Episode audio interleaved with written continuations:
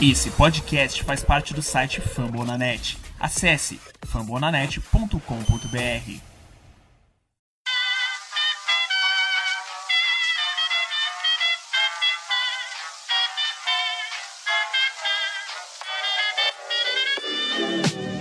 Mais uma rebatida forte. E ela tá fora daqui! Uau! E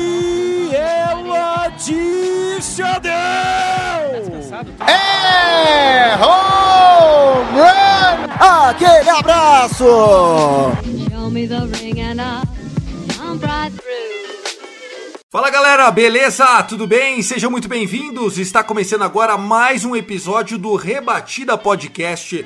O Rebatida Podcast, que é o podcast oficial da MLB dentro da plataforma Fumble na Net. Isso mesmo. Hoje um episódio feito em dupla. Eu, Thiago Cordeiro, também Dodgers Cast, né? O Cast Dodgers para você aqui que gosta do Los Angeles Dodgers e também o Vitor Silva, ele que é do All News do Baltimore Orioles, o Birdland BR. Fala aí, Vitor, a estreia eu com você, né, meu? Que seja um grande programa, seja bem-vindo. Salve, salve galera! É, Primeiramente, eu, eu, é, agradecer aqui ao convite do Thiago Cordeiro. É, nós gravamos em equipes separadas hoje, mas equipes separadas, mas hoje estaremos fazendo um em conjunto aqui. É, eu e ele, ele e eu, ele é, é uma das referências que eu tenho, um cara que eu aprendo muito vendo os vídeos, acompanhando os podcasts que ele faz. Ele é um cara que trabalha demais.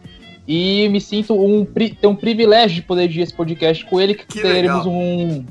é, hoje é um tema muito especial, né? Para um jogador que, que, que gostamos muito em comum e falar da MLB também, porque o negócio tá, tá ficando pesado, hein, Thiago? Exatamente. Os assuntos serão muitos e por isso eu te convido a ingressar com a gente, porque o Rebatida Podcast está no ar.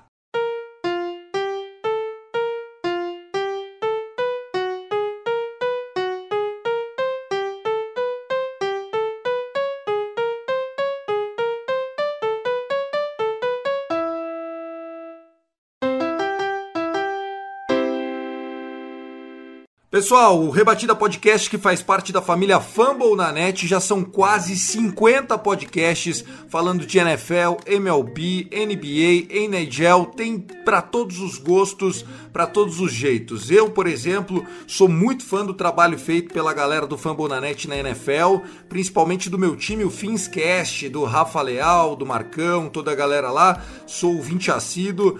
Pra galera que gosta de NBA, tem o Noaro, tem de vários times lá, tem do Milwaukee Bucks, tem do Lakers, enfim, é muito legal. E também da NHL tem o, o podcast oficial falando do hockey, o hockey que está chegando aí nas fases já finais da Stanley Cup. Você, Vitão, você curte algum outro esporte ou é mais beisebol mesmo? Cara, eu acompanho todos, todas as ligas americanas sempre que possível, né? É, só que os times que eu torço não estão lá muito bem, né? O Blackhawks foi eliminado na, na NHL, né? Quase, só não foi varrido contra o, o Golden Knights por milagre. É, o, o Bears, que é uma incógnita total, e o Bulls, que tá de direção nova, só que a gente não sabe o que vai acontecer, cara. Mas sim, acompanho todos sempre na medida do possível.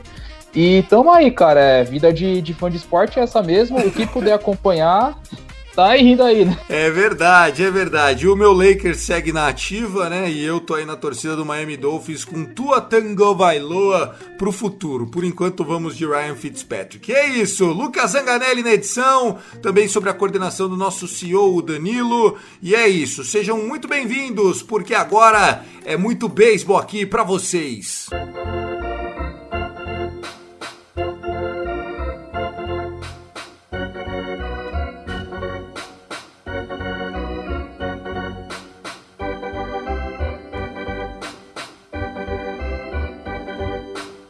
Bom, pessoal, como vocês puderam ver, o título do episódio, né, marcando aí os 25 anos de um feito histórico, né, o feito de Cal Ripken Jr., o Iron Man, né, o Hall da Fama, um dos maiores jogadores da história, não só em talento, não só em conquistas pessoais, campeão, MVP, Hook of the Year, mas também por ter uma sequência de jogos que dificilmente na humanidade nós veremos novamente, né? Cal Ripken Jr.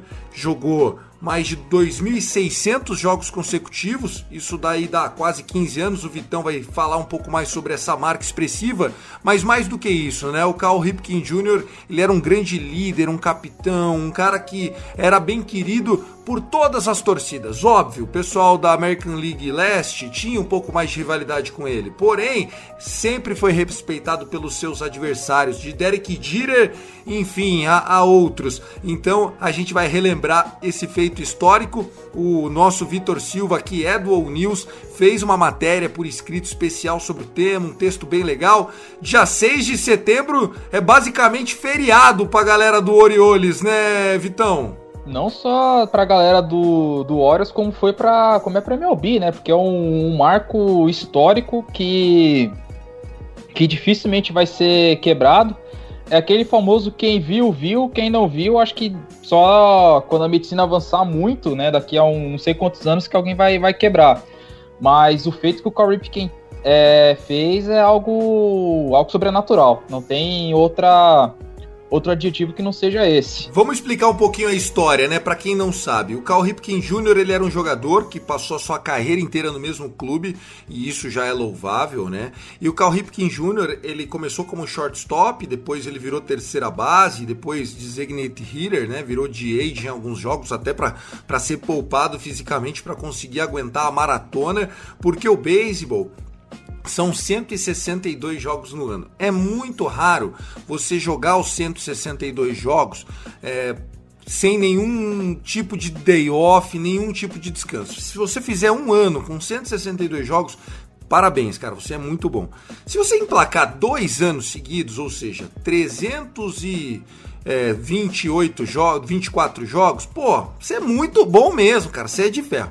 Fazer isso por 15 anos, cara, é um negócio surreal. Ao todo, foram quantos, quantos anos, quantas temporadas que o Cal Ripken ficou sem, sem perder um joguinho sequer, Vitão? Olha, uh, foi de maio de 82 até setembro de 98. 16 anos. É coisa pra caramba. Nisso você inclui aí World Series, é, mais duas pós-temporadas. Isso porque a sequência só não foi maior, porque ainda teve o, o lockout da temporada de 94. Senão essa sequência ia ser muito. ia dar fácil assim por cima os 2.700, 2.800 jogos por aí. É, o que esse, o que ele conseguiu é um absurdo, né? Porque já começou na, lá como calor, né? A data é a, que começa a sequência é 30 de maio de 1982.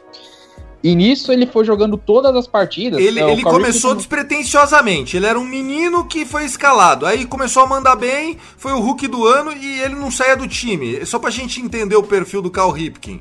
Isso, isso, exato. É, ele, ele, chegou no Orioles, que o Orioles estava em transição. É, eu sei que se vocês escutando agora, você vê que o Orioles sempre tá no fundo da tabela, tomando porrada de todo mundo. Mas nos anos 60 e 70, o Orioles era um time que brigava por pós-temporada todo ano. E era uma, uma época que só ia o campeão de. Só ia só o campeão de cada divisão disputar playoff. E era apenas campeões da, das divisões leste contra oeste, contra oeste na época. E o Cal Ripken chegou numa época de transição, porque os grandes ídolos já tinham saído parado, né? Caso do Frank Robson, que virou, tinha ido para Cleveland, depois virou o manager lá, lá no Indians. É, o Brooks Robson aposentou. O único que estava daquela época era o Jim Palmer, só que já estava muito veterano, e o Ed Murray, que era outro jogador que, que veio da, da das canteiras né, de Baltimore, lá no, em 77, 78, e era o outro, assim, outro grande nome da equipe junto com o Carl Ripken, tanto que eles desenvolveram uma amizade muito boa, e o Carl Ripken até agradece o Ed Murray no seu discurso do quando quebrou o recorde do Lou Gehrig. E a partir dali o Orioles não tinha um shortstop titular, e uma curiosidade que já que já tinha uma família, né, de, do, uma, a família Ripken já estava lá, porque tinha o Carl Ripken Sr., que já trabalhava já na direção, ele foi o técnico do, de terceira base do Orioles por bastante tempo. O Bill, o Bill Ripken, que era o irmão dele, segunda base, que eles vieram jogar depois nos anos 90, e o Carl Ripken, que foi draftado na segunda rodada do draft de 1978, foi draftado na segunda rodada, e uma coisa curiosa, é, ele foi é, ele começou como arremessador, o Thiago Cordeiro. Ele era pitcher, é, meu.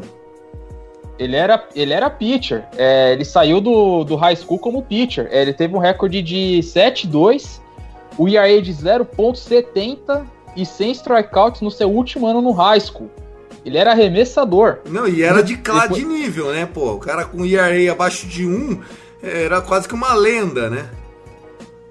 Exato, e depois que ele foi pro. Quando foi selecionado pelo Orioles, ele acabou virando é, shortstop. E ele tem um recorde curioso, porque nas ligas menores, isso em 80 e. Acho que foi 81, 81 82. Tem uma partida do Rochester, né? Que é o time que eu jogava na época. A partida foi durou 32 entradas nas ligas menores, que dá mais de 3 jogos em um. E o Cal Ripken jogou todas as 32 entradas com o shortstop naquele dia. Todas. Todas! O cara gera todas. O cara gera Iron Man ali.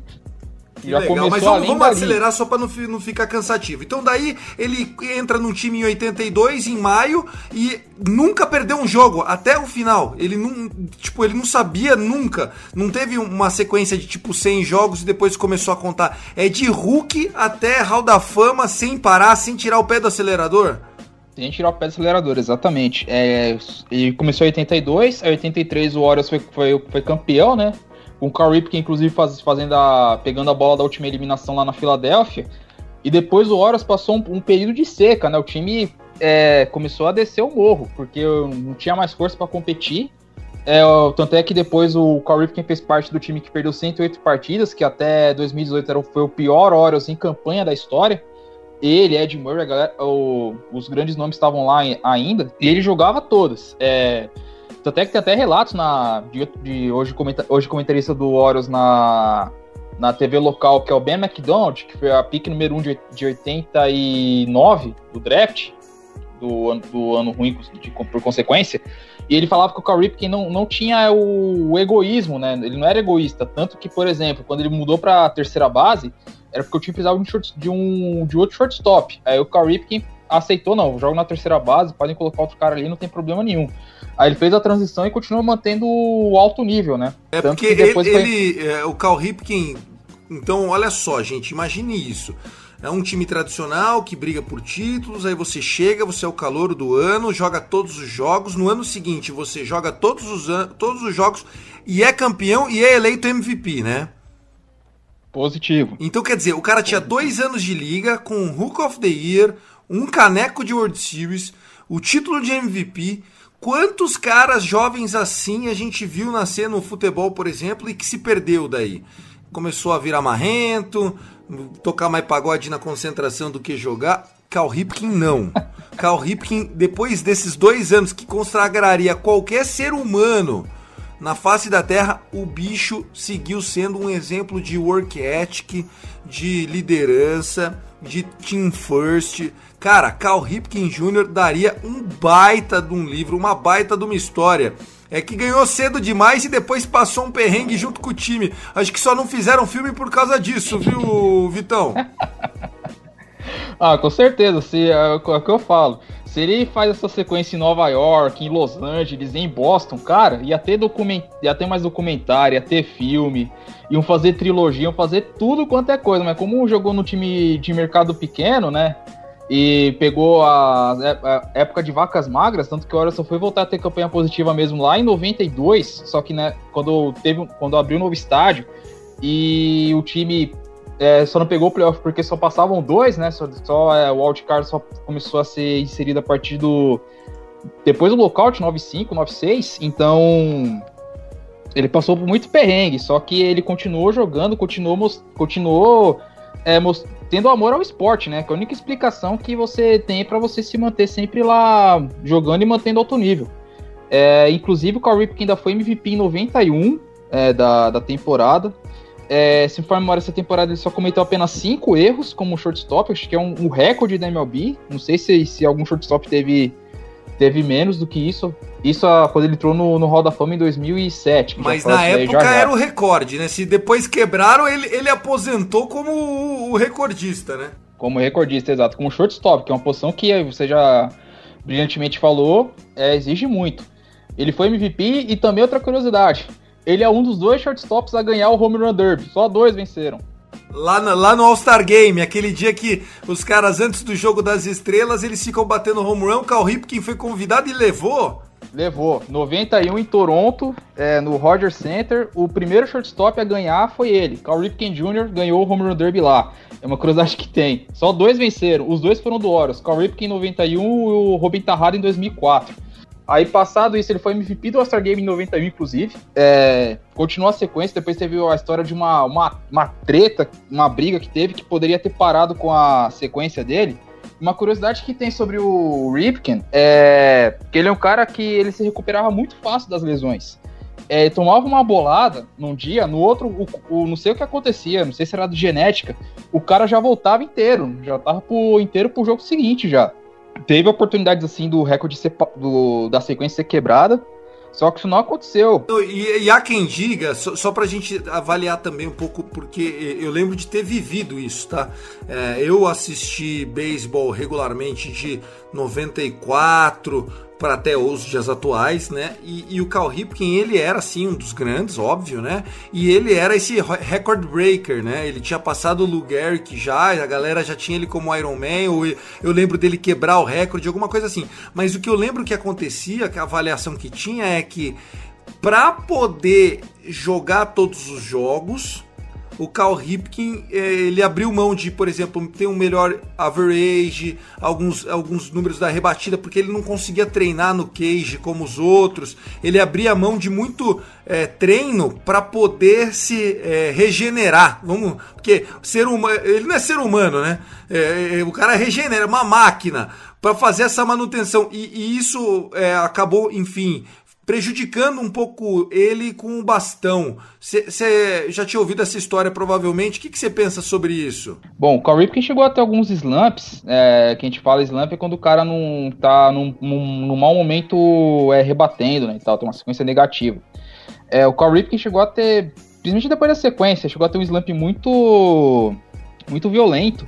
E teve uma matéria na, na ESPN, é, na ESPN americana, que o um dos contos que falam que o Corey Ripken foi, foi jogar, né, em Detroit, e ele já consagrado, né, e tudo mais, ele pegou para treinar é, em, no, no estádio do, do, Detroit. Pegou, foi, foi treinar, é, pegou o batting cage, foi treinar, e nessa partida acho que ele teve uma performance absurda, né, fechou o slump para poder aquele famoso sai zica. Então, se, se ele abriu mão para manter a sequência e tudo mais, é louvável, é louvável da parte dele, porque é raro você ver algum jogador hoje em dia, ainda mais que a gente tem uma medicina bem avançada, que às vezes o cara toma, toma uma. É, machuca a coxa, por exemplo, e tal, o cara perde um, dois jogos, a coisa do tipo. O Karip que não, ele jogou mais de 2.600 partidas, é, passou, tom, deve, tomou bolada, é, pode ter torcido alguma coisa, participou de é, participou de algumas de brigas, né? Aquela turma do, do, do deixar disso, né? Que poderiam acabar com a sequência dele. E ele abrindo mão é, com. sendo uma, um regenerativo, genética, não sei. Não dá para explicar. É, o cara já estava inteiro. Absurdo. Mas olha, Vitor, eu acho muito legal a gente saudar grandes atletas. E eu tenho certeza que a gente é, aprende muito com essas histórias, né?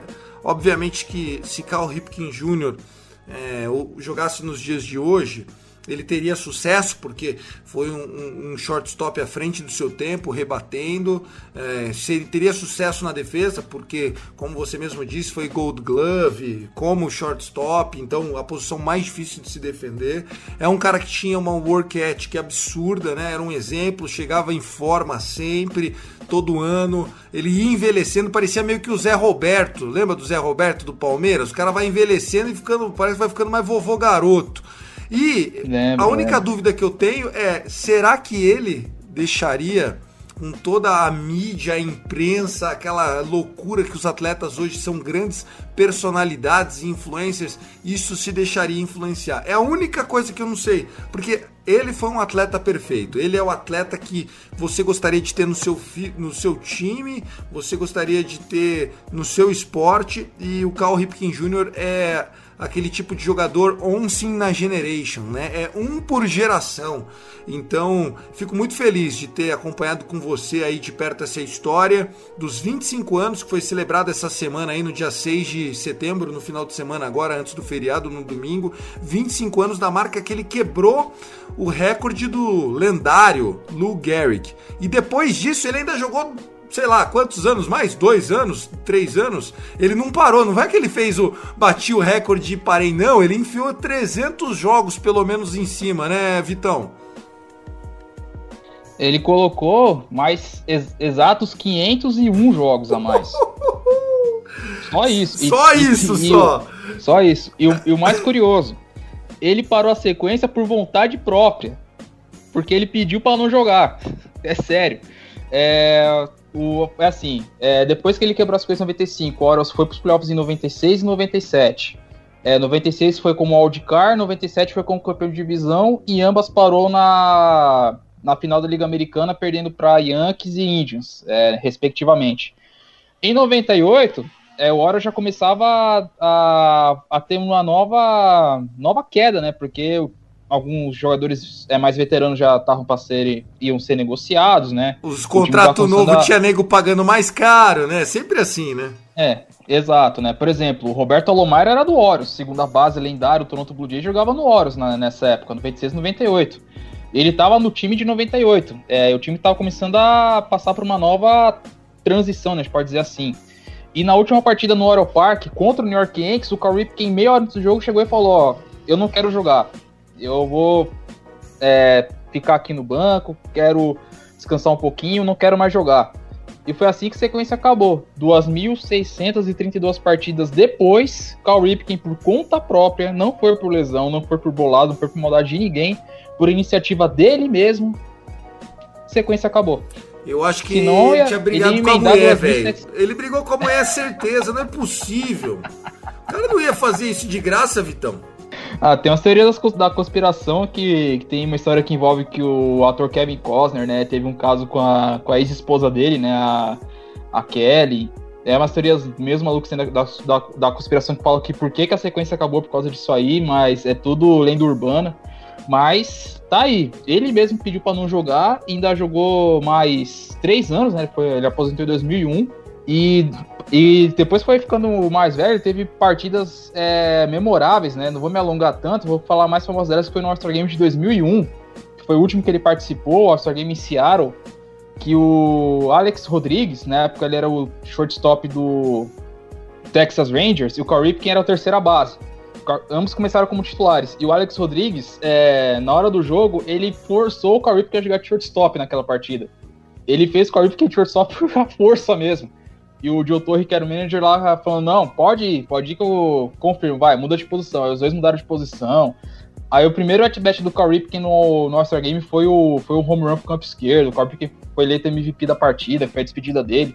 Não só dele, como também do, de outra lenda, né? Que se a gente for fazer um, um programa dele, a gente vai ficar aqui meia hora falando também, que é o Tony Gwynn que ambos começaram juntos e pararam juntos em times totalmente diferentes, uma ponta do país, outro na outra. Isso. Ambos jogaram World Series, ambos entraram no Hall da Fama juntos, né? Então, foi um momento assim muito emotivo. E a última partida dele no Oro Park em 2001, e ele jogou já com a camisa 8 aposentada é, na, naquela noite lá contra o Boston Red Sox, que ele foi pro at-bat e, cara, você não vai ver uma despedida igual aquela. Você não vê o último at-bat igual aquele, o estádio inteiro aplaudindo mais de um minuto. É...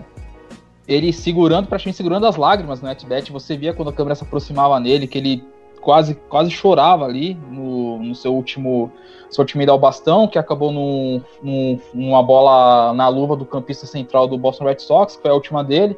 Depois teve o Curtain Call, a cerimônia, tocando The Natural, uma música de algum. Não sei se é música de seriado, enfim. E foi um momento assim muito emotivo. É, até para eu que não você acompanhou o Corey, porque eu não tive a oportunidade de ver ele jogar porque eu comecei a ver beisebol a partir de 2011. Então, e mesmo vendo o vídeo depois, já me arrepia demais. Então, um cara diferente mesmo, um jogador que merece todas a, as honras, todas as reverências, porque é, a, é o cara é um em um milhão. Porque dificilmente hoje em dia você vai ver um, um cara no que vai ter o mesmo nível e tal. Ainda mais que hoje tudo mudou, né? Então. Sem dúvida. Muito legal, Vitão. Eu gosto, não teria um cara melhor do que você pra gente aqui da família Rebatida Podcast Fambonanet fazer a homenagem dos 25 anos da quebra do recorde e que o recorde se manteve aí por mais cinco anos, pelo que a gente está tá fazendo aqui umas contas, um pouco menos. E a sua situação foi ao Tony Gwynn, né? O Tony Gwynn, que é o Mr. Padre, porque ele jogou no San Diego Padres a carreira inteira. Foi um cara que durante, sei lá, 15 anos é, na carreira é, rebate, teve temporada rebatendo 340. Sabe o que é que depois de 162 jogos você rebater 34% das bolinhas, mano? É muito surreal. Eu também sou um grande fã desse cara e como foi dito aqui pelo Vitor, no, no, ano de 2011, tanto ele, Tony Gwynn, como o Cal Ripken Jr., que é o tema do nosso episódio de hoje, entraram pro Hall da Fama mais do que merecido. O Cal Ripken continua vivo, tá com 60 anos hoje o Tony Gwynn, que tinha a mesma idade do, é, do Cal Ripken, faria 60 anos esse ano, ele morreu em junho de 2014. Ele já era um pouco gordinho tal, enfim, acabou indo dessa para uma melhor. Termina assim o primeiro bloco do nosso Rebatida Podcast.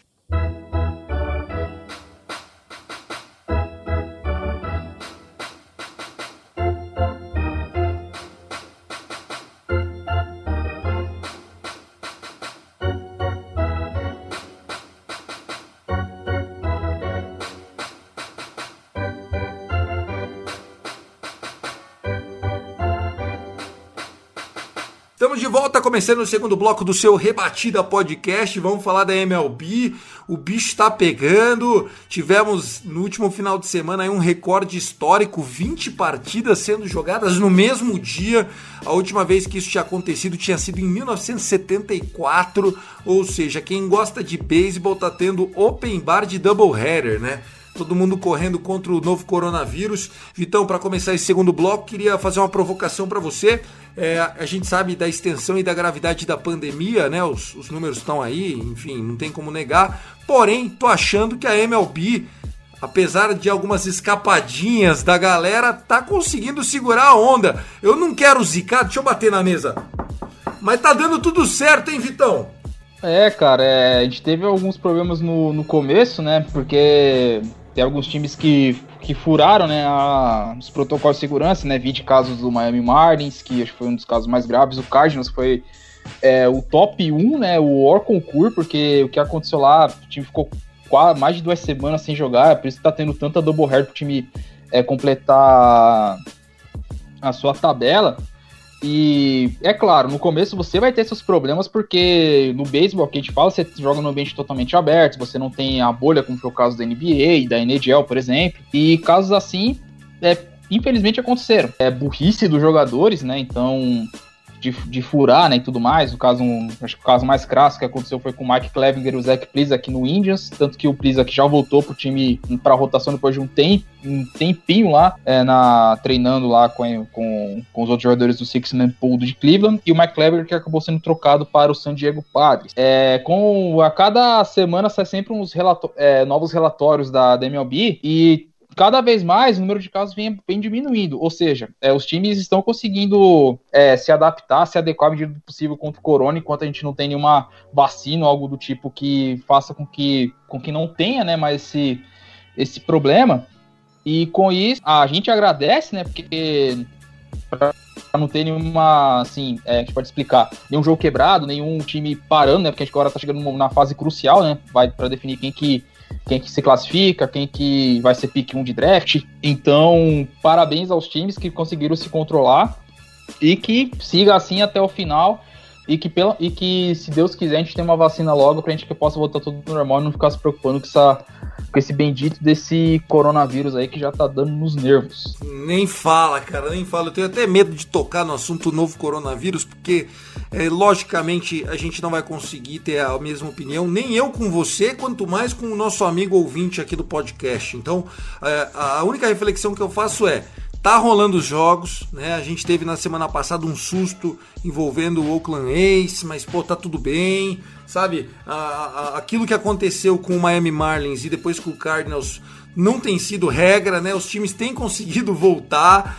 E é isso que a gente espera, né? A gente espera que a saúde esteja sempre em primeiro lugar, só que a gente sabe que é importante ter temporada, mesmo que assim nas coxas, pequena, curta, com bolha ou sem bolha nos playoffs, para sobrevivência de alguns times. O time que eu torço, o Los Angeles Dodgers, eu sei que poderia sentar a bunda lá e esperar um ano e boa. Mas será que isso é justo também com aquele jogador que está em último ano de contrato, ou enfim, que está um jovem que está buscando o seu lugar ao sol? Hum, a gente tem que pensar no coletivo, né? Então, muito já foi debatido sobre isso na off-season, não vamos fazer isso agora. A grande verdade é, tem jogo, e tá rolando jogo de tarde. Se você tem MLB TV, se você gosta de ir no Reddit ver alguma coisa, meu amigo, tá aí, barba, cabelo e bigode, amantes do beisebol, aproveitem porque estamos em contagem regressiva. Daqui a exatos 20 dias, vou repetir, daqui a exatos 20 dias se encerra a temporada regular da MLB com a planilha de jogos que a gente tem hoje, com o schedule que a gente tem hoje. Óbvio que pode ser que sobre times para fazer o jogo número 61, um jogo atrasado, alguma coisa. existem muitos times brigando. Por quê? Com a nova dinâmica dos playoffs, já foi muito dito isso, inclusive no Rebatida 34, Vitão, oito times indo, tem time aí 50% que está brigando. E isso também é bom, porque um dos grandes medos do Rob Manfred, comissário, e dos dirigentes do, do esporte é que com a pandemia e com os times sendo eliminados mais cedo, houvesse muito WO já logo antes, entendeu? Mas parece que não, né? Parece que a temporada sendo estendida com os playoffs de oito times, deixou a briga boa. A briga tá aberta, tá igual é, aquela, aqueles filmes do Rock Balboa, é trocação o tempo inteiro, né? Verdade, verdade. É, se fossem situações normais, a gente já teria time já dando adeus, né? Já tinha, teria time eliminado, né? Inclusive, deixar aqui nosso abraço ao ao grande Tássio Falcão, quando a gente tá gravando esse podcast, o Texas Rangers é o lanterna da divisão da Liga Americana, né? E a gente vê aqui, por exemplo, nos playoffs, é, na Liga Nacional a briga tá boa, né? Hoje, por exemplo, São Francisco Giants, que ninguém dava nada no começo da temporada, né? O vulgo maior rival, né, do, Dodgers. do Los Angeles Dodgers, é, o, seria o último classificado da pós-temporada. Teríamos Dodgers e Giants logo de cara no, nos playoffs, logo na primeira rodada. Imagina. O, o, vou é, confessar, que... a torcida tá morrendo de medo porque você sabe que clássico é clássico e vice-versa. Mas eu, Thiago, acho que é o melhor cenário do mundo. Eu prefiro pegar o Giants que pegar o Phillies quente, por exemplo. É, eu concordo, pô. E outra, ia ser a primeira vez que os dois iam se enfrentar em pós-temporada, né? Eu acho que é o único clássico, assim, do, dos grandes MLB. Não, é o único clássico grande classe da MLB que nunca teve confronto em playoff. É,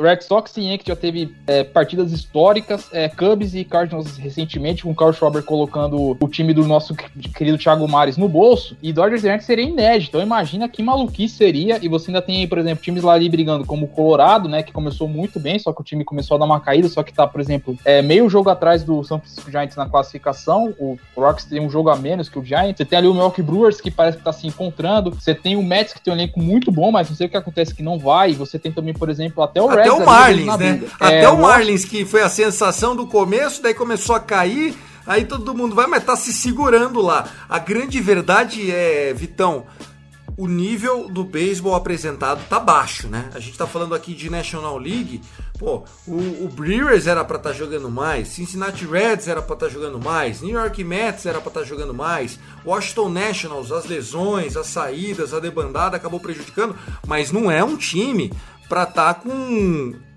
10 jogos a mais de derrotas que vitórias com apenas 40 jogos na tabela. É um time que está com muita, é, muita queda de rendimento.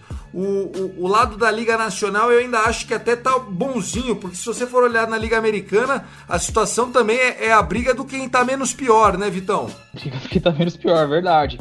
É, a gente tem ali o Tampa Bay disparado. É, a, a, divisão que a, gente, que a gente esperava uma. Talvez não esperasse uma briga tão intensa, é a divisão central onde tem Chicago, Cleveland e o Minnesota brigando ali cabeça a cabeça, né? O Minnesota fica atrás porque tem dois jogos a mais que Chicago e Cleveland, mas os três têm 26 vitórias na temporada. É, vai ser uma briga de. Ali, Animal, né?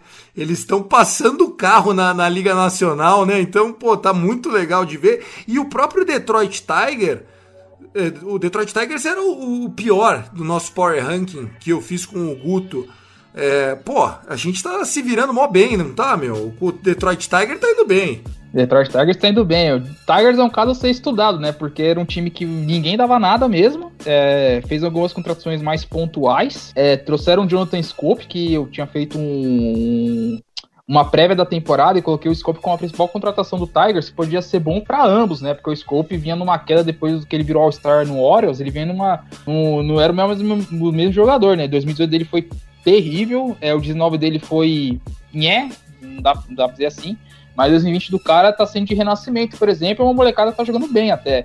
Um caso que eu, tenho, eu tive ele muito no Fantasy. Uh, eu caí no conto desse cara que era o Jamer Candelário, que foi, a, uma das jogadores que vieram na troca com o Cubs. Esse ano tá fazendo uma temporada muito boa. É o Miguel Cabreira, veteranaço, baita no jogador também, você não, você não pode menosprezar, tá fazendo uma temporada decente. Você... Perto do que o Cabreira tava rendendo nos últimos dois, três anos, tá mais que bom, né? Pelo menos tá em campo.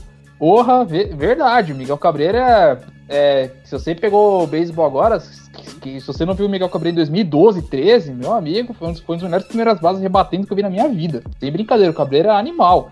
É, e falando, a gente tá falando dos times que estavam ali, estavam mal, que ninguém, que ninguém dava nada, que estão indo lá em cima, a gente tem que falar do, do contrário. É, o Yankees, que era, que era obrigação se classificar entre os oito, hoje tá numa, numa, numa ladeira abaixo que não tem, não tem explicação, cara. É, nos últimos 20 jogos que perdeu 14.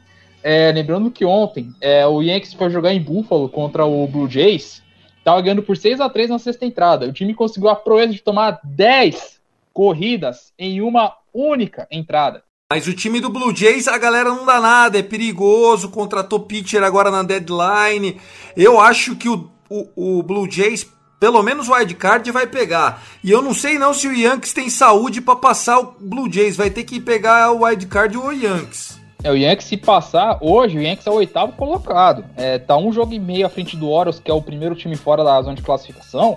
É, se o Yankees continuar descendo a ladeira, se o Yankees perder a série contra o Toronto e perde a série em casa contra o Orioles, imagino que não vai ser a semana dos caras se termina, se, se volta, se vai pra semana que vem fora da zona de classificação. Tudo bem, você pode pegar o contexto que o time tá sem o Aaron Judge que tá machucado, ainda não tem previsão de volta. Você tem o Giancarlo Stanton machucado, outro também não tem muita, uma previsão de volta grande. É, o, o Gio Urshela, que era um dos jogadores primordiais na defesa, também tá entrando nesse de contundidos. James Paxton, que era uma das peças da rotação, também tá contundido. O time tá tendo que se virar com a molecada, basicamente. E, calor, e o prospecto é aquilo. Vai ter partido o cara vai jogar demais, mas vai ter partido o cara vai entregar a paçoca. Então não dá para confiar muito em jogadores é, prospectos que eles oscilam demais. Então você acaba tendo sua, dividindo sua responsabilidade, no caso de Nova York, por exemplo, com o Luke Voigt, está tendo uma, uma temporada muito segura. O Lemerrio voltou, uma boa notícia para Nova York, que é um dos caras que vai concorrer ao prêmio de rebatedor da é, melhor, título de rebatedor da temporada. O Gleyber Torres voltou recentemente, então um reforço para o ataque da equipe. Mas é, mas é aquilo, Tiagão. É, se Nova York não abrir o olho, é um time que com certeza pode perigar para rodar, porque vai ter três times ali que, tão, que se encontraram.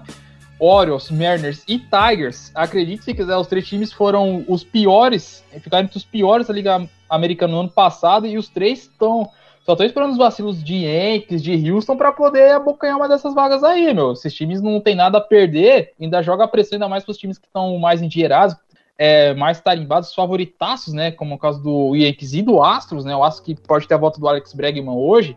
Então, é, são times ali que vão, vão estar tá com a corda no pescoço. O Astros perdeu os últimos cinco jogos, tá? A série do Astros só não tá pior que a do Royals, que perdeu os últimos sete, e que a do Tassi Falcão, do nosso Lonely Rangers, que tá com seis derrotas seguidas. Mas eu acho que é, o Tampa Bay Rays está voando, esse vai garantir aí, se não o Seed 1, o Seed 2 pelo menos, porque daí vai perder no Seed provavelmente para um time da American Central, e a gente não sabe qual é, né? Porque o Twins no começo da temporada estava é, acima dos rivais. O White Sox era aquele grande ponto de interrogação. Bom, tem muito moleque. E se a molecada vingar? Vingou. E tem o Indians, né? O Indians do, do Francona, sempre muito bem treinado, né? Os times do Francona sempre erram pouco, podem não ter o melhor ataque, mas sempre tem um bom é, é, pitching, e isso tem acontecido, né? Apenas 118 é, corridas cedidas, o Indians que tem o menor ERA da MLB. E se você tem o menor ERA da MLB, quer dizer que você vai ganhar jogos, né? Mesmo que seu ataque não seja tão poderoso. A, a, a, a grande questão agora é quem não pode desistir, como você disse, do lado da Liga Americana, hoje quem não pode desistir é o Orioles, é o, o Mariners, que tá aí nessa briga, e também o cachorrinho feio aí, o Detroit Tigers. Tem que dar tudo certo pro Tigers? Tem. Acha que vai pro playoff? Eu, Thiago, acho que não vai. É, quem eu acho que pode ficar fora desse, desse é, número 8 é o próprio Yankees, porque eu acho que o Astros pode garantir o segundo lugar, mesmo que ainda continue derrapando. Das decepções, vamos citar mais uma vez Los Angeles Angels, né? Inexplicável você ter o menor, ou, vamos dizer assim, uma folha salarial imensa, você ter bons jogadores e não conseguir produzir, né? O grande problema do Angels tem sido, a, a, vamos dizer assim, a forma que os arremessadores atuam. Os arremessadores deixam muitas bolas penduradas e aí eles acabam perdendo jogos que poderiam ser vencidos. Bom, que mais, Vitão? Falamos de, da ascensão. O Chicago White Sox é a grande surpresa da temporada para você? É uma das, uma das. É, dá para colocar a surpresa na liga, na liga americana. Da, vou colocar a surpresa da liga americana, dá pra, sim. Tanto eles, só que para mim a surpresa maior é o San Diego Padres na liga nacional. É, o White Sox, é, a molecada deu certo, vingou. Tanto que, por exemplo, se for pegar aqui, é, os jogadores é, em estatísticos líderes em War, é, o José Abreu, por incrível que pareça, o primeira base cubano tem o War de 2.2 e o Luiz Robert é o segundo com o War 2.0, que são jogadores que contribuem para as vitórias da equipe. É, o Luiz Robert é um dos principais candidatos a calor do ano. É, na, minha, na minha visão, até agora, quem merece levar o Kyle Lewis, porque tá jogando demais no Seattle Mariners. E o White Sox é aquilo que se, é aquilo que se, que se projetava de positivo. Se a molecada vingasse, se o, toda a farm do White Sox, que sempre prometeu muito, os moleques pegassem no buraco e encaixassem, o time ia longe. É, só pegar um exemplo aqui recente, o, por exemplo, o Eloy Jimenez. É, no ano passado, ele era, um, era cotado para ser um dos principais prospectos, era um dos principais prospectos da, da, da MLB. Se for memória, ele só ficava atrás do Vlad Guerreiro e do Fernando Tati Jr., era o número 3 é, no, no, início da temporada. E o Eloy Jimenez, ele alterou muito, é, alternou demais, né, entre... Vai é, muito lesões, bem, vai muito mal, vai jogos, muito bem, vai isso, muito mal, é verdade. Isso, tanto, tanto que o Eloy, ele passou muito, é, algum tempo na lista de contundidos, né, então ele tem uma, uma temporada um pouco prejudicada. Só que esse ano ele tá jogando muito melhor, né, é... É um, do, é um dos líderes e é o segundo em home run junto com o Luiz Robert na equipe do, do White Sox com 11, o Abreu é o líder com 13 tá aproveitando de 28%, então um cara que tá, que tá, tá em base, né? bastante. né? Tá, tá, tá, movendo, tá movendo a rotação, isso é muito importante. Bom, vamos encerrar aqui o nosso segundo bloco do Rebatida Podcast e a gente volta aqui para concluir os trabalhos do nosso episódio número 35.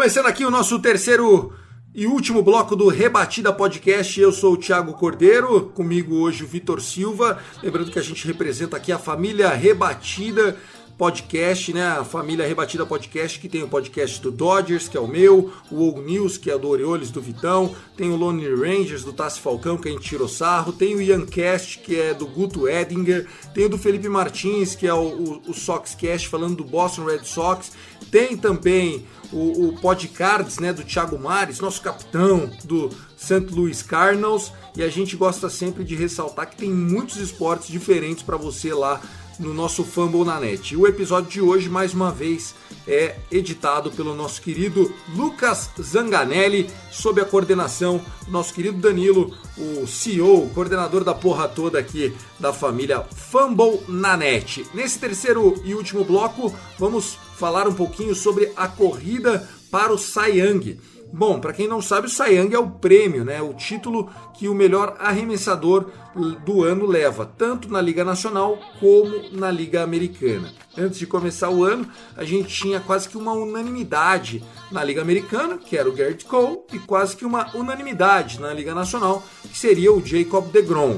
Temporada curta, números que podem inflacionar rápido demais ou permanecer baixos hum, é, durante muito tempo. Na Liga Nacional, que eu acompanho um pouco mais, Vitão, seria é, quase que impossível a gente dizer que Zach Gallen, do é, Arizona Diamondbacks estaria brigando pelo Cy Young. São coisas da pandemia, né, Vitão? Rapaz, é coisas que é coisas que só o, o, o esporte, o, o beisebol tenta explicar pra, pra gente, né? O Arizona a gente tá gravando é, nesse exato momento, é o time que tá descendo um, a ladeira mesmo na, na MLB. É, depois que o time chegou a estar tá 13-11 na, na, temporada, hoje está com 15-27. É, perdeu muito o jogo, mas mesmo assim ainda tem o destaque que o nosso Thiagão falou, que é o Zach Gallen.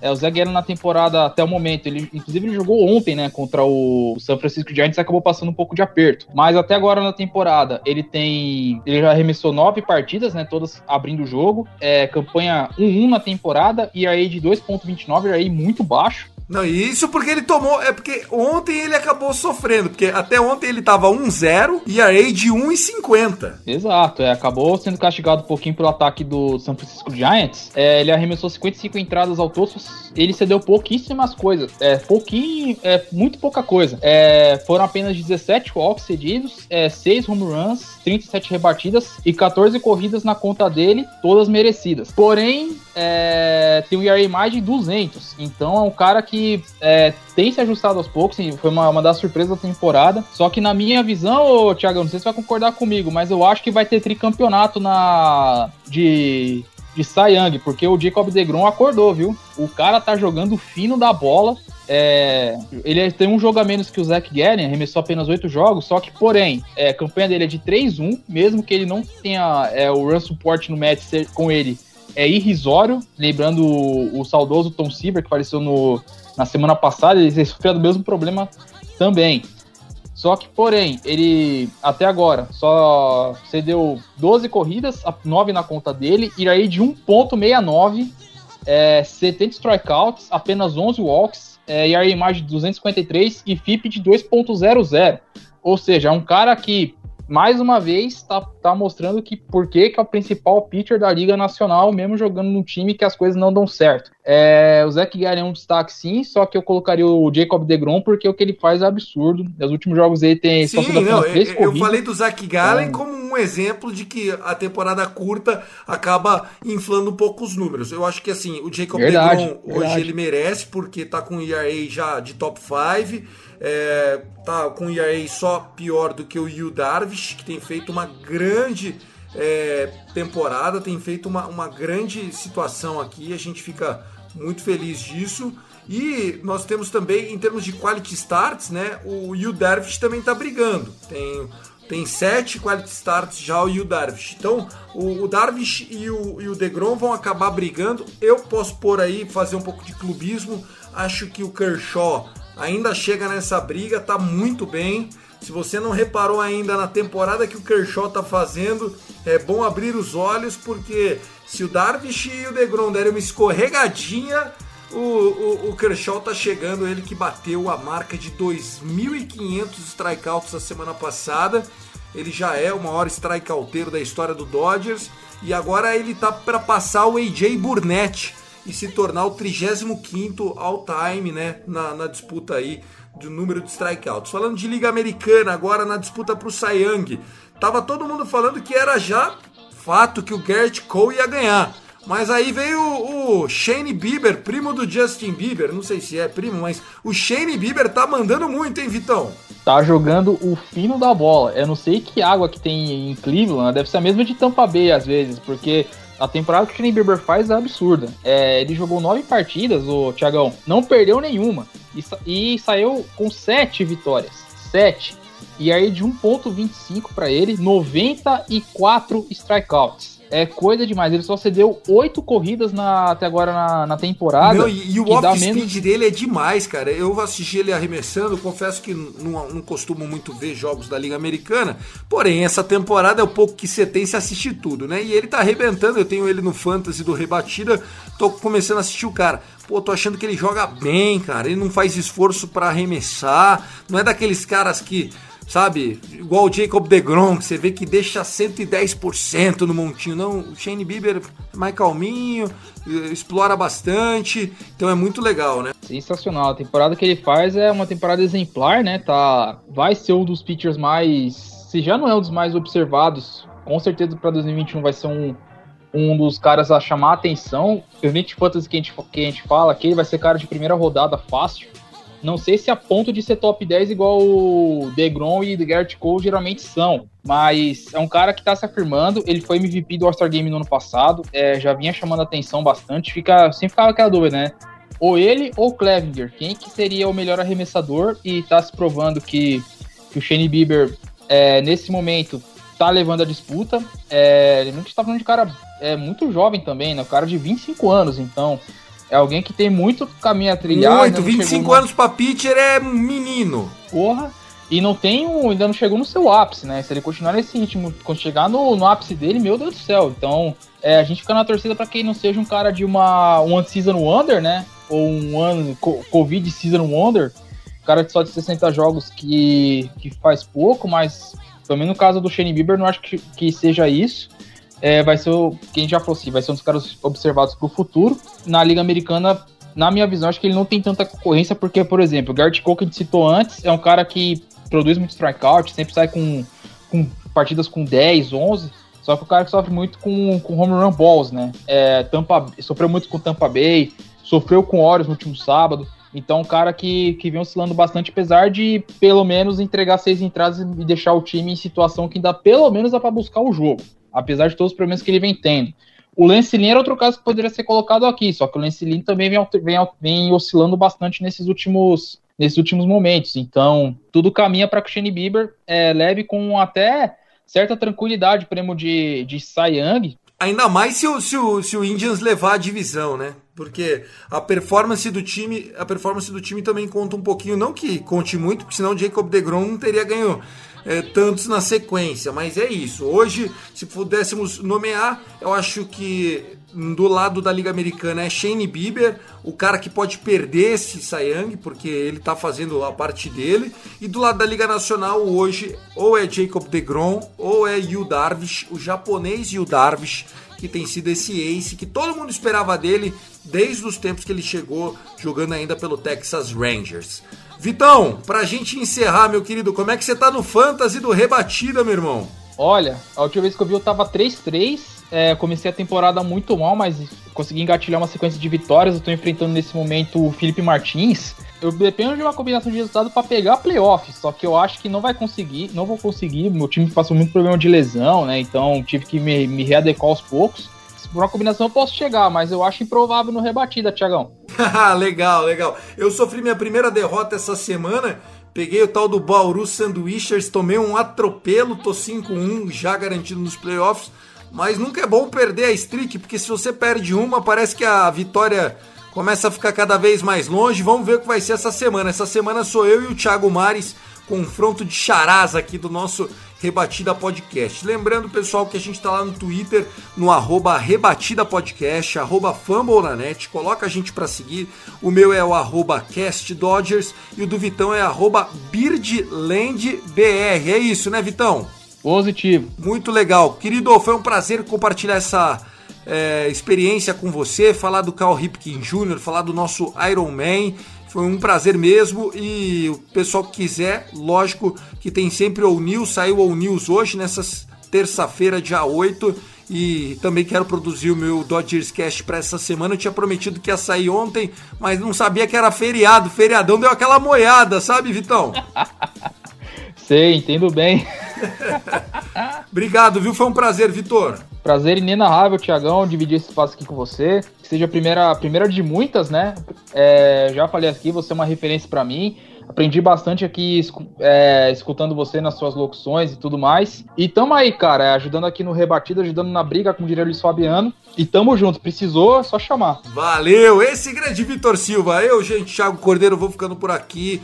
Continue prestigiando os conteúdos de esportes americanos feitos em português. A galera que está envolvida nisso faz por é amor, não é por dinheiro. Então, cara, se você sabe de alguém que gosta de beisebol, se você acha a história do Cal Ripken legal e queira compartilhar, compartilhe, coloca para seguir no Spotify, iTunes, Google Podcast, Deezer. É sempre um grande prazer estar na companhia de vocês. A gente fica por aqui, o Rebatida volta na edição de sexta-feira, de sábado, de final de semana, tá certo? Um forte abraço, Lucas Zanganelli, sobe o som, muito obrigado, querido! Foi mais um Rebatida pra conta, tchau, tchau!